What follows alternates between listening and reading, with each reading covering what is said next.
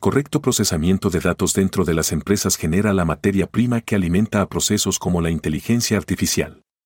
Por ello, las bases de datos incrementan su valor y su correcto uso producen mejoras en la eficacia y eficiencia empresarial. Hoy en nuestro Boost, hablaremos sobre este tema.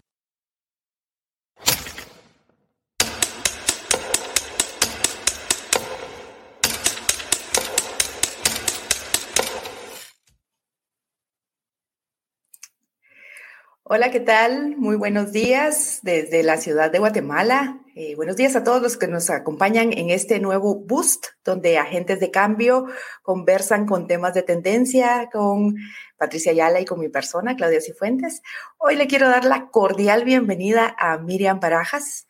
Miriam, analista de soluciones en Salesforce CRM, además de ser developer y administradora especialista en inteligencia artificial con foco en la ética y el Big Data, mujer, madre, programadora, coach digital, mentora de STEAM, miembro de Mujeres Líderes de las Américas y miembro VIP del Club Impulso, socia de Odyssey AI, un observatorio de impacto social y ético de, inteligencia artificial, miembro oficial de Latinas InTech en Madrid, además de muchas otras certificaciones de Gender Coach, Agile Leadership OKR y Energizing People Management 3.0.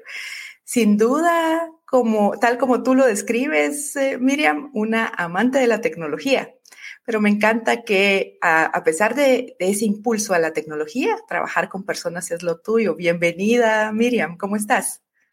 Hola, estoy encantada. Muchísimas gracias por invitarme, Claudia. Para mí es un honor y sabes que me encanta. Me encanta colaborar con otros países y me encanta eh, colaborar con otros profesionales. Para mí el networking es imprescindible. Entonces, muchísimas gracias por invitarme. Muchísimas gracias a ti por acompañarnos. Y bueno, vamos a dar inicio, ¿verdad? Hoy vamos a hablar de datos, de los datos a la inteligencia artificial. Sin duda los datos pues son ese factor de producción que, tenemos en cualquier proceso económico. No estamos realmente eh, utilizando los datos de primera, eh, la primera vez en la historia que los utilizamos. Hemos venido construyendo valor con esto y pues esto ha alimentado algoritmos que se han transformado en machine learning en inteligencia artificial. Pero a tu criterio, ¿cómo ha evolucionado el uso de los datos en estos últimos años, Miriam? Muy bien, pues mira, yo creo que sí que nos, Estoy de acuerdo totalmente con lo que nos dices. Esto ha ido poco a poco avanzando. No lo veíamos, no, lo veíamos llegar. O sea, yo creo que igual muchos pensábamos que no iba a ser tan, tan, no, lo íbamos a tener tan pronto, tan cerca, no lo íbamos a vivir tanto, porque ahora sí que como, como hay muchos libros por ahí que dicen, eh, los datos son el, el, oro del siglo XXI. Entonces, eh, ha evolucionado mucho, eh, también la tecnología es verdad que ha dado un paso gigante y con lo del COVID, pues ya lo sabes que todo explotó. Entonces, claro, ahí ya eh, empezamos a trabajar la mayoría y a producir más datos, cantidades de datos indigentes. Entonces ya tenemos, a ver, ya tenemos unos añitos que esto se está explotando, pero es verdad que solo lo, explotaban las grandes empresas, eh, solo lo utilizaban personas que tenían la tecnología a la mano para poder aprovecharla. Pero ahora ya se está haciendo más accesible también a, profesionales, a pequeñas empresas. También ya hay más formaciones, que tú lo sabrás muy bien, hay más formaciones que nos ayudan a, a sacar más provecho de los datos. Entonces yo creo que esa ha sido la evolución han estado ahí, siempre han estado ahí, pero ahora son más accesibles a nosotros. Sí, yo creo que ese, eso, eso que dices es la clave, ¿verdad? La accesibilidad, el entender el valor. Y bueno, el reto ahora es ser capaces de aprender a discernir, a ordenar, a utilizar los datos que sean válidos de la manera correcta. Y ese es, pues, como tal, tal cual tú nos, dices, esa evolución en la analítica y entonces se transforma en el, en el Big Data con toda esa rapidez, velocidad y, fuentes, ¿verdad?, de trabajo que, que hemos visto. Pero, ¿cómo debiésemos estructurar una estrategia de gestión de datos que nos ayude a construir, pues, ese machine learning, ese aprendizaje de las máquinas para poder sacar mayor valor de los datos? Mira, yo voy a, voy a hacer uso de, mi criterio. O sea que yo voy a hablar por mí, no hablo por todo el mundo, pero para mí una prioridad y que quiero que todos escuchen es que tenemos que poner foco en la ética, ¿vale? Mm. ¿Por qué? Porque es verdad que hay, mucha, em, hay muchas maneras de implantarlo, hay muchas maneras de explotarlo, eh, sacar muchos beneficios, pero te voy a dar algunos casos en concretos donde no se usa la ética y al final los perjudicados siempre somos los ciudadanos. Entonces yo creo que para empezar tenemos que poner normas, tenemos que estar muy encima de las regulaciones como ciudadanos normales, aunque da igual que no estemos metidos en la tecnología, tenemos que estar muy, muy muy vigilantes en esa, en esa. Yo creo que es una responsabilidad. Nosotros, eh, por ejemplo, nos dice ella eh, que somos un, bueno, que vemos el impacto social eh, de la ética en la inteligencia artificial, valoramos mucho eso y fomentamos mucho eso, que se vigile, que es verdad que la tecnología está ahí, la tecnología, no olvidemos que siempre es para servir a la humanidad. Y es nuestra responsabilidad y siempre tiene que estar vigilada por personas. ¿Por qué? Porque aquí, por ejemplo, en España, que vamos un poquito más adelantados quizás en estos temas, eh, ya hay casos donde los algoritmos en lugar de ayudar, por ejemplo, en un ayuntamiento concretamente, lo implantaron para dar las ayudas, las subvenciones. Y lo que pasó es que este algoritmo estaba ya discriminando a personas. ¿Por qué? Porque sabes que los, los que desarrollan los algoritmos somos seres humanos. Entonces ya tenemos ciertos sesgos y ciertos sesgos conscientes o inconscientes, pero lo plasmamos. Entonces, claro, yo siempre parto de que tenemos que plantar un, bueno, plantear una implantación basándonos en la ética. O sea que habrá quien difiera de mí, pero bueno, este es mi, particular punto, punto de vista. No, pero, pero fíjate que tiene todo el sentido, porque cuando nosotros estamos gestionando datos, pues obviamente tenemos una, una ruta. Bueno, ingresan los datos de alguna forma, se gestionan con algún resultado que se espere tener de ellos, se toman decisiones específicamente y pues queremos construir con, con, con esto pero los, los, aspectos éticos que están desarrollando todo ese aprendizaje de las máquinas quizá siempre queda eh, em, oculto no es algo que sea tan perceptible, tan visible, y eso se transforma pues en esos sesgos cognitivos que, tiene la inteligencia artificial y que hoy en día se está hablando mucho de eso. Ahora vemos lo que pasa eh, con esta inteligencia artificial de, Google que, está, se está hablando mucho, de verdad, de Lambda. Y, y bueno, esos sesgos se transfieren a esa toma de decisiones, ¿verdad?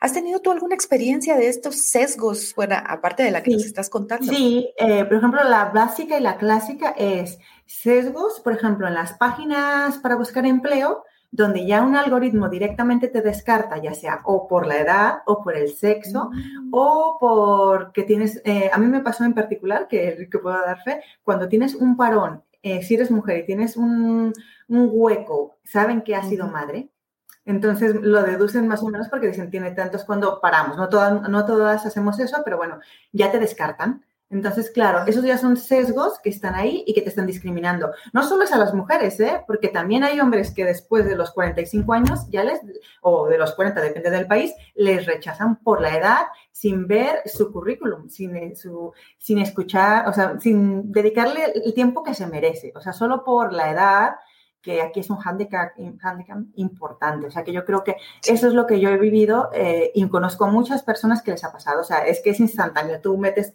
tu CV al, a estas páginas, que además son lo, ahora donde puedes conseguir eh, ofertas de trabajo. Ya, ya lo de antes ya no se utiliza, o sea, de que, de que vayas dejando currículums, pues difícilmente. Y más por lo de la protección de datos también. Entonces, claro, eh, luchas contra eso. Entonces, yo, yo que lo vi de primera mano y, fui investigando más, eh, de hecho, algunas llevan, tienen demandas por estas cosas. Bueno, pero eso es eso es súper importante y creo que va relacionado con no tener una política clara de desarrollo, de inclusión de datos, de gestión de esos datos que se transformen en algo que genere valor para todos, no en sesgos, ¿verdad? En sesgos que, van a ser muy perceptibles y que al final del día quienes, lo, quien, quienes se van a dar cuenta, pues son tus propios usuarios, ¿verdad? Y en lugar, y sucede lo que nos sucede hoy, ¿verdad? Que lejos de adaptar o de adoptar la tecnología eh, de futuro, pues entonces empiezas a ver como como la, empiezas a decir como que es malo, ¿verdad? Como que no todo es, ¿verdad? No todo es bueno y entonces empiezan esos, esos aspectos. Y nos lleva a ese, a ese punto de, también los temas seguros, ¿verdad? La ciberseguridad en este momento, ¿cómo aseguras los datos? Desde tu perspectiva, ¿qué deberíamos de poner atención en el tema de datos? Bueno, bueno, para empezar, eh, en lo más básico de un usuario, leernos lo que nos dice ahí, que todos aceptamos cualquier cosa y nadie lo leemos, no lo leemos. Y nuestros datos, de hecho ahora te voy a, te voy a contar una campaña que acaba de lanzar Apple, no sé si la hayas visto por ahí, pero se ve, me encanta porque es un, es un vídeo donde sale una chica y ve que están subastando sus datos. Entonces yo se ah, queda así. Entonces, claro, empieza a dar, eh, claro, tienes que proteger, para empezar eso, proteger proteger tu intimidad. Empezamos desde ahí, desde el punto más básico. Luego ya lo podemos pasar, a, por ejemplo, a negocios. Eh, yo en mi empresa, por ejemplo, nos dan formaciones, aunque ya estamos todos dentro del sector, pero sigue pasando las contraseñas. O sea, las contraseñas es, es algo muy, muy, muy fácil de, de, que, de, que entren por ahí en una, una gran... De hecho, los mayores casos son mm, por eso, porque están todo el día atacando a los usuarios y nuestras contraseñas no son lo suficientemente seguras y siempre es el mismo patrón. De hecho, creo que la más utilizada es 1, 2, 3, 4, 5, 6 y, está ahí por estadísticas. O sea que está, hay datos que lo comprueban. O sea que no tenemos cuidado en esas cosas. Necesitamos más, más eh, capacitación, tanto los profesionales que ya estamos en el sector como los que vienen atrás que sabes que les cuesta mucho y que le tienen, les gusta, son consumidores de tecnología pero lo que es ya meterse a crear tecnología no les llama tanto. Y las cosas de seguridad, pues también lo mínimo. O sea que eh, hace poco fui a un evento donde fui speaker en el Congreso de los Diputados de México y decía uno de los diputados que no tenemos que tenemos que evitar convertirnos en alfabetas digitales y me quedé con su palabra. Entonces, eso es lo que sí tenemos que tener un poco más de cultura porque ya está todo digitalizado. Entonces, la ciberseguridad es un punto, punto que tendríamos que tener todos muy claro y tener cuidado con nuestra privacidad. Sí, yo creo que, y me encanta lo que dices, ¿sabes? Porque quizá a veces hemos empezado al revés, ¿verdad? Por lo más complejo y luego nos vamos a lo más sencillo, pero debemos partir nosotros mismos personalmente por nuestras costumbres usuales en lo que hacemos en el día a día. Porque, bueno, veía, eh, ayer tenía algunas conversaciones de estos temas de ciberseguridad y, y, precisamente veía, bueno, hoy una contraseña segura ya no es de seis u ocho dígitos, una contraseña segura es de diez dígitos en adelante debieses estar cambiando constantemente tus contraseñas y eso no hay una cultura, ¿verdad? Hasta nos, nos causa repulsión tener que saber que tenemos que cambiar nuestras contraseñas cada poco. Y eso sucede a nivel personal y a nivel eh, también eh, empresarial. Pero que esto pasa dentro de las empresas. O sea, si no nos obligaran a tener que estar, de hecho, por eso lo hacen, te obligan a que cambies la contraseña, porque si no, no lo hacemos. Sí, y, te digo, te digo que hay algunas organizaciones que yo veo que todavía ni siquiera llegamos a ese punto donde eh, existe esa obligación, ¿verdad? Sino que queremos, entre comillas, facilitar al usuario algunas situaciones que nos hacen vulnerables a nivel de. Exacto. Ahí y eso, Sí. Bueno, mira, como el tiempo se nos va pasando muy rápido, Hay, una observación acá que yo no quisiera dejar pasar, ¿verdad? Tú eres mujer en el mundo tecnológico, en una de las empresas más grandes y reconocidas en la gestión de datos. ¿Cómo llegaste ahí? ¿Cómo superaste retos para poder llegar ahí? Sí, pues te lo voy a contar, voy a intentar ser lo más rápido, rápida posible. Eh, la verdad es que me, entré tarde, te lo dije, soy, tengo cinco niños, entonces aprendí a programar eh, porque sabía, uno, que era mi entrada al mundo laboral. Eh, dos, sabía la demanda de ofertas que hay en el mercado. Y dije, no tengo otra opción, tengo que ponerme y tengo que entrar al mundo tecnológico, porque no es el futuro, es el presente. Entonces aprendí a programar, entré, yo estoy trabajando con Salesforce, que es un CRM que además no hay muchos perfiles, o sea que genial me ha abierto muchas puertas, también mi personalidad, la parte, la parte de las soft skills, em, me ha abierto muchas puertas. Enseguida crecí, enseguida estuve liderando equipos y ahora es lo que hago, liderar equipos y me llegó la oportunidad. De hecho, te voy a contar que a mí me buscó mi empresa. No, no, no, me, no, no postulé yo. Ellos me buscaron porque no tienen perfiles. Entonces, claro, esa es una de las cosas positivas que yo intento fomentar cuando doy las charlas y contarlo para que escuchen que a veces, que con formación, eso sí, te voy a decir que estarás de acuerdo tú conmigo que estoy en constante formación, porque yo aprendí a programar pero no me quedé ahí. Aparte de programar, he hecho un máster eh, en gestión de equipos con, con, habilidades diferenciales, bueno, perdón, con métodos diferenciales. También estudié un máster en inteligencia artificial. ¿Por qué? Porque tengo que estar viendo lo que hay, tengo que estar aprendiendo. Entonces, me encanta lo que hacéis vosotros porque es la forma de crecer. Si, si y ahora no tenemos otra opción. Tenemos que estar aprendiendo, tenemos que estarnos formando constantemente. Y como a mí me encanta, entonces, he encajado perfectamente en esta empresa. De hecho, me dicen, tienes el ADN de la empresa totalmente. Estoy súper contenta, además, porque no solo en la parte, eh, no solo lo que decías tú, no solo soy mujer y es un mundo de hombres, sino que soy bien aceptada, no me he sentido discriminada, por lo menos yo, o sea, que no lo he sufrido, soy bien recibida y, y es lo que te digo, siempre estoy formando parte de todo, pero es verdad que me formo. Para mí es muy importante la formación. Da igual de la manera que sea, igual estudiaste otra carrera, pero siempre podemos hacer especializaciones, que seguramente te nos podrás contar, em, enfocada a negocio, pero en habilidades digitales. Y eso te da un plus que las empresas no dejan ir. Sí, y eso, mira, me encanta que, lo, que lo reafirmes porque muchas veces las personas pensarán que es un cliché, ¿verdad? El hecho de formarte constantemente, pero en el mundo que estamos viviendo, estamos viviendo la era de la información. Todo cambia y se dice que, bueno, más datos, ¿verdad, Miriam? Datos, los eh, datos son todo. Sí, los datos son todo, ¿verdad? Pero se dice que para próximos años la cantidad de información que estemos generando va a cambiar cada 12 horas. ¿Cómo vamos a ser capaces nosotros de aprender tan rápido como los cambios se están dando en el ambiente?